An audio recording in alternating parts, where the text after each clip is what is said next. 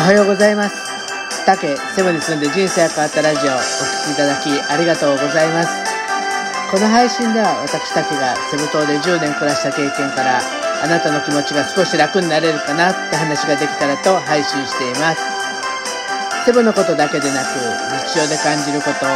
将来の夢や希望などちょっと元気になれるビタミン剤を目指しています。今日は記念すべき第218回です。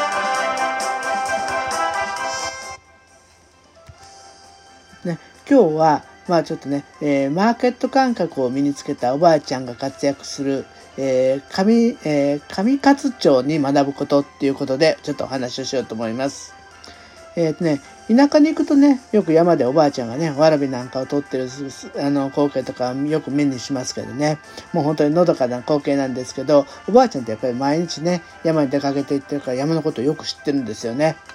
でそんなね田舎で面白い試みで成功した事例があってすごくねマーケティングの勉強になったんで今日はその話をしようと思います。それがねタイトルにもなっている徳島県の上勝町っていうところでどういうビジネスかっていうと料亭などにね彩りとして納入する葉っぱあの飾りの葉っぱですよねあれを販売するビジネスで活躍してるのが地元のおばあちゃんっていうことなんですよね。で、つわものはなんと年収1000万を超える人もいるっていうことだそうです。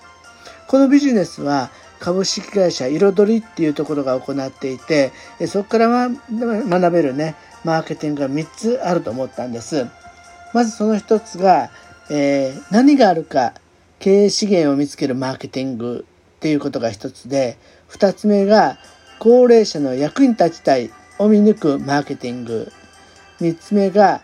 IT システム作りで JA とコラボさせるマーケティング。この3つを学べたと思います。そしてね、この3つから、えー、大きな気づきとして、えー、やっぱりその変わらなければされていくっていうことと、変わらないのは年齢ではなくて変われないっていう気持ちっていうのを叩きつけられたような気がします。まあ、じゃあね、えー、それぞれね、深掘りしていきたいと思います。まず一番最初のね、えー、この上勝町のことで何があるか経営資源を見つけるマーケティングっていうところから見ると本当にね山しかないそういう土地でね日本料亭の飾りに欠かせない、えー、もみじとかハスの葉っぱみたいなそういうビジネスがなるあそこにそういう資源があるってことに気づいたっていうことが一つこの会社の勝因だと思うんですよね。この ごめんなさい、えー、彩りの社長の横石さんって方はもともとこの町に JA の職員として派遣されてきたそうなんですよ。で町の産業でちょうどその時は町の産業である、えー、みかん栽培がもう本当に衰退していろんな水害とかでダメージを受けて衰退していってもうどんどんどんどん若者も産業がないから都会に出ていくっていうもう典型的な過疎化が進む村だったそうなんですよ。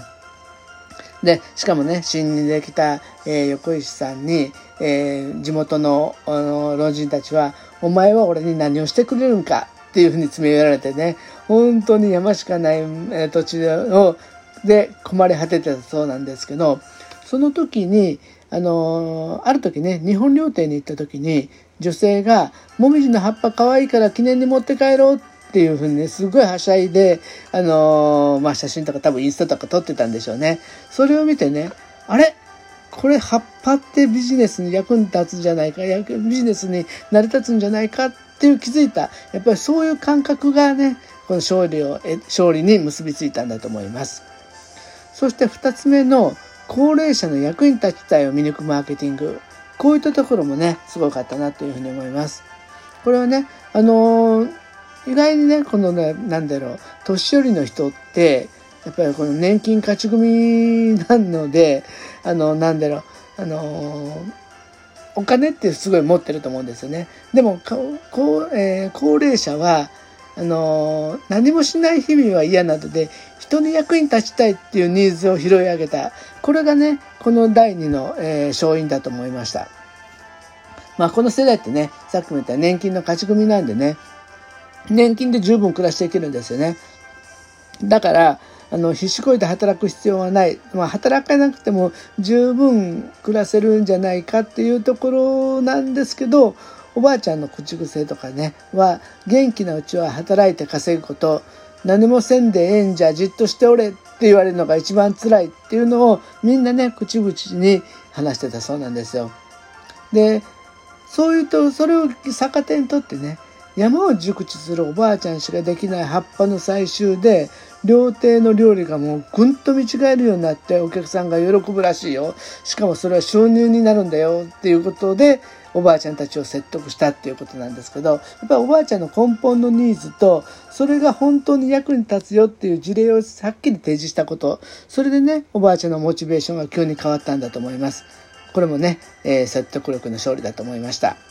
で3番目が IT システム作りで JA とコラボさせるマーケティングっていうことなんですけど、まあね、ここはね、えー、防災無線とかファックスとか電話とかという古いインフラではなくて IoT をね、えー、駆使して情報の迅速化と効率化を図ったっていうのが勝因だと思うんですよね。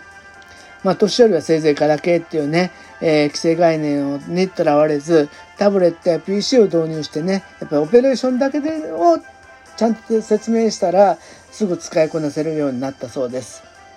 でこれは裏を返せばねあのー、な中にはねちょっとトレーダーみたいに、えー、PC とタブレットを同時で使ってなんかもうすぐ受注を自分のところで取っちゃうみたいなねそんなおばあちゃんもいるらしいんですけど裏を返せば今の IoT ってものすごく技術が進歩していって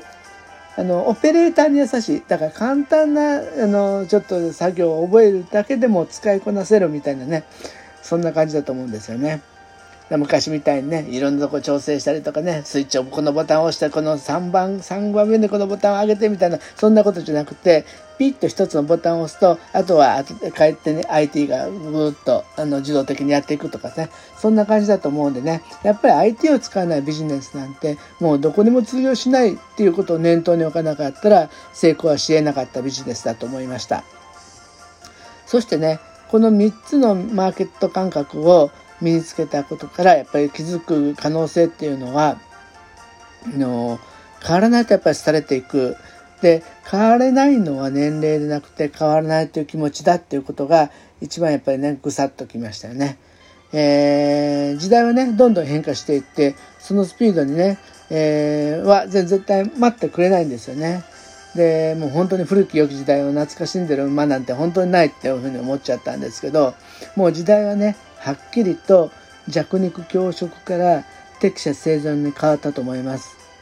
えー、権力もね、お金もそれほど必要なくて、純能力、いろんなことに対応していく、フレキシブルにやっていく、そんな力があればね、なんかこの世の中乗り切っていけるんじゃないかなっていうふうにちょっと思いました。で、やりがいを見つけたおばあちゃんはね、あの、本当に年寄りは病院で集まって世間話で暇を潰すなんてね、本当にクソくらいぐらい変わったんですよね。で、それは多分おばあちゃんが、この年でも人に役に立てる立てるんだって自分もなかなか捨てたもんじゃないなっていうそういう思いがあったからね変われたんだと思うんです。あのだからもう80を超えてるから今更っていうふうには思わなかったら人はちゃんと変われるっていうことですよね。だっておばあちゃんで年収1000万ですよ。しかもなんかわらびを取るのようにその山であの葉っぱを積んでそれが1000万になるそういうビジネスが今成り立ってるっていうことなんですよね。